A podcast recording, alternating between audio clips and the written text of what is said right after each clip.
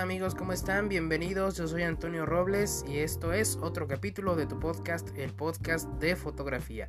Espero que te guste, espero que te aporte porque seguramente tú ya estás incursionando en el mundo de la fotografía o estás pensando en abrir tu negocio de fotografía o estás pensando en emprender tu proyecto fotográfico. Así que no te preocupes porque aquí vamos a hablar como leíste en el título en este capítulo número 13, vamos a hablar de lo que debes considerar al momento de elegir una locación para hacer tu sesión de fotos con tu modelo.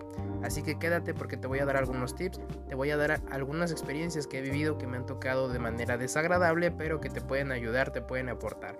Así que pon mucha atención, toma nota y quédate escuchando. Bueno, pues vamos a comenzar y bueno, pues para elegir una locación sabemos que debemos de considerar diferentes cosas, obviamente primero a tu modelo, porque sin modelo pues no hay sesión de fotos, pero eh, algo importante que debes tener en cuenta es primero que nada la distancia que tiene esa locación de ti, de donde tú vives o de donde tú trabajas y de la distancia de tu modelo al lugar. ¿A qué me refiero? Debe ser distancia en tiempo, distancia en dinero. ¿Por qué? Porque bueno, la manera de trasladarse en caso de que tengas carro, pues es gastar gasolina, tanto del modelo como tú tienen que gastar gasolina en caso de que tengan un automóvil o en caso de que tengan que trasladarse vía transporte, que no creo que te traslades por transporte porque traes todo tu equipo, pero en, caso de que así sea, tienes que tomar en cuenta cuánto te van a cobrar y también cuánto tiempo haces de tu casa o de tu oficina o de donde estés al lugar de la locación. Eso lo debes de tomar muy en cuenta y también a tu modelo. ¿Para qué? Para que puedas fijar una hora de inicio de la sesión, una hora de maquillaje, una hora para eh, descansar un poco, una hora para a lo mejor que quieras cambiar de pilas de cámara, a lo mejor pequeños breaks para que el modelo no se agote, etc. Tienes que fijar muy bien los tiempos. Número 2.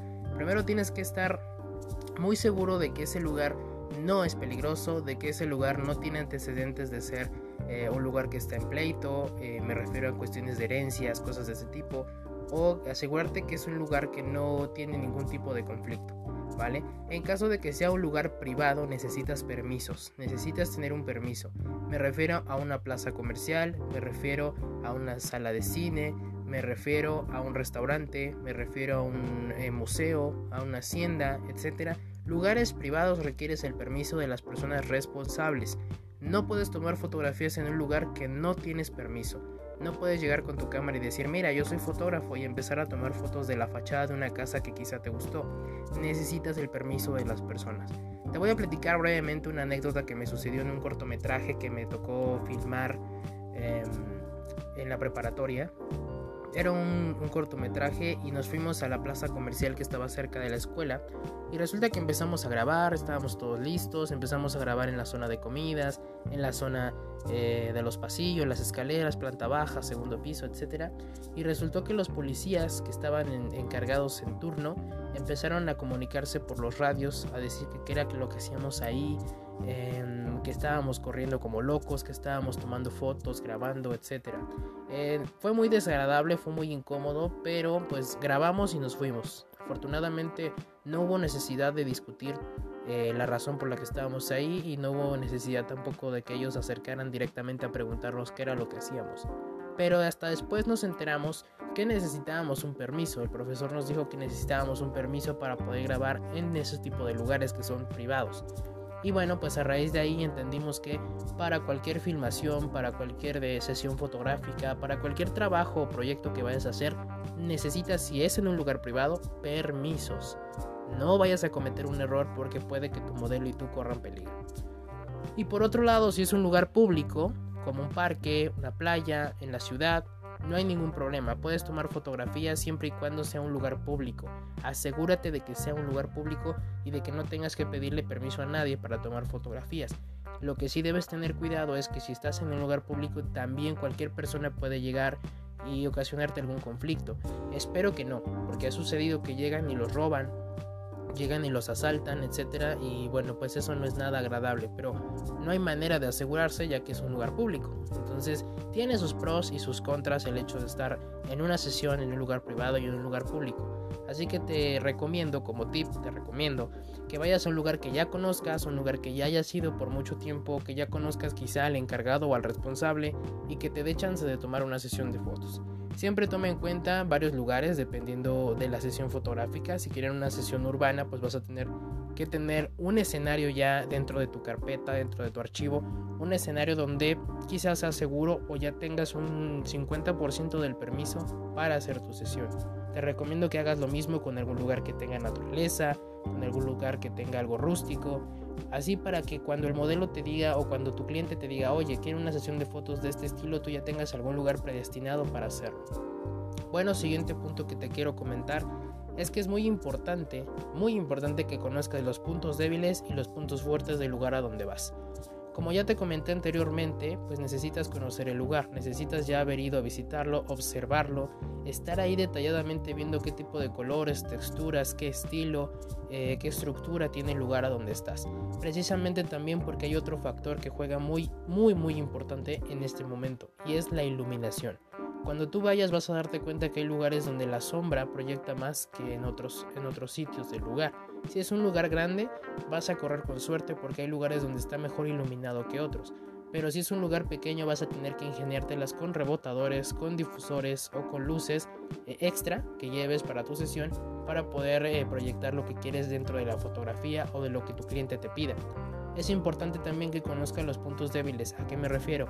A que hay lugares donde no puedes hacer fotos. ¿Por qué? Porque a lo mejor es un lugar poco iluminado, es un lugar poco transitado, a lo mejor está sucio, a lo mejor tiene otros colores que no combinan con lo que tú quieres, a lo mejor las texturas no son favorables, o a lo mejor simplemente a tu modelo o a tu cliente se le hace peligroso o no le agrada el lugar. Entonces tú también tienes que conocer en qué lugares no debes o no sería muy favorable tomar fotos. Y así como conoces los puntos débiles, también debes de conocer los puntos fuertes. Te recomiendo también que veas, eh, digo, si ya has visitado el lugar anteriormente, que veas en qué horarios, en qué horarios la iluminación se suaviza. Porque recuerda que lo vimos en el capítulo de la luz, que la luz dura, que es la luz que está directa del sol, nos genera sombras marcadas, nos genera también eh, detalles en la cara, aumentan los brillos, las imperfecciones hacia tu modelo.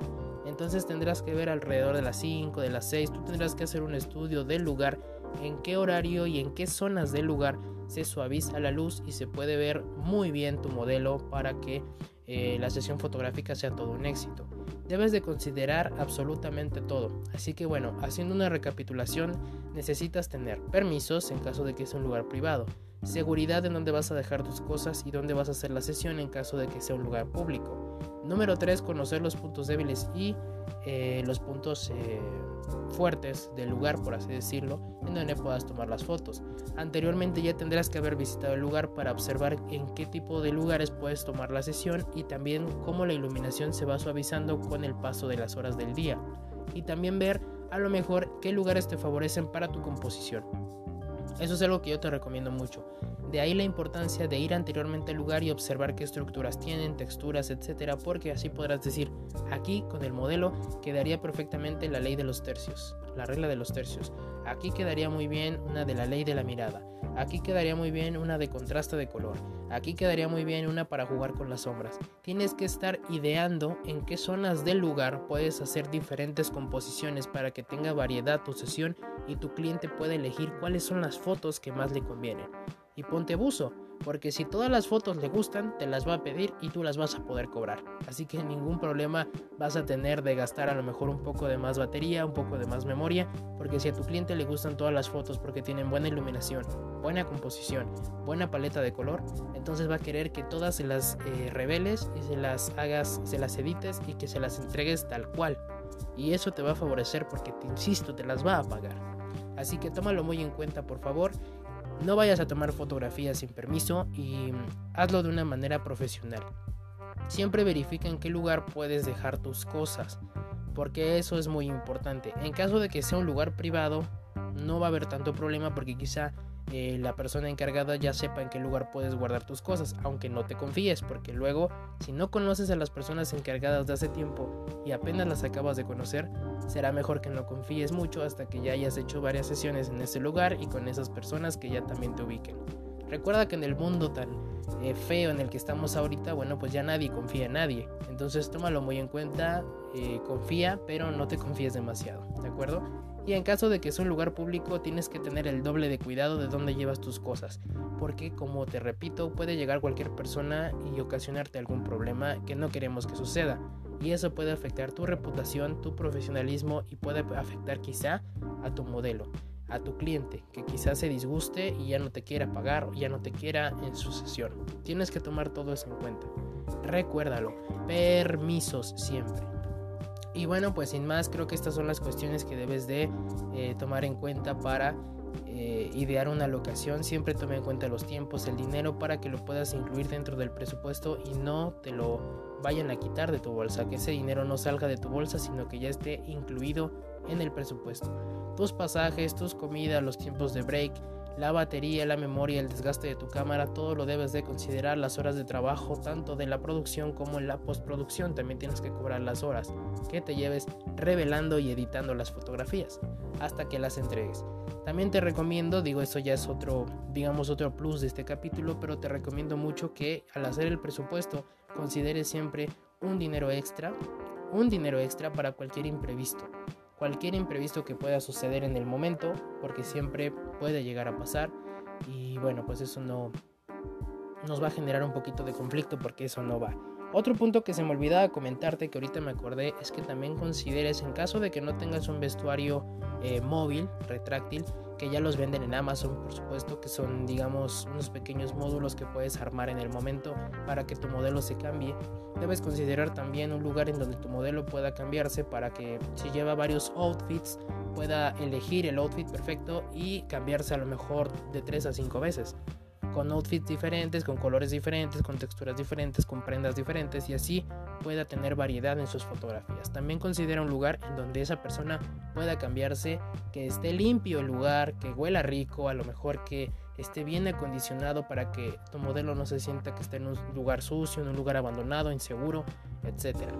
¿Vale? Y bueno, pues eso ha sido todo por parte de este capítulo para que elijas tu locación perfecta y puedas hacer tu sesión de fotos sin ningún inconveniente. Seguiremos subiendo capítulos a lo largo de la semana. Yo soy Antonio Robles e insisto, quiero agradecer a los 30 países a los que ya llegamos con este podcast que bueno, pues estoy totalmente feliz, muy contento de que la gente pueda aprender, de que pueda llevarse conocimiento sobre fotografía, aunque sea el conocimiento básico, porque tampoco soy un experto, pero lo que pueda llevarse de conocimiento será perfecto y bueno, pues a los 30 países un aplauso, les agradezco, muchas gracias y aquí seguiremos con este proyecto.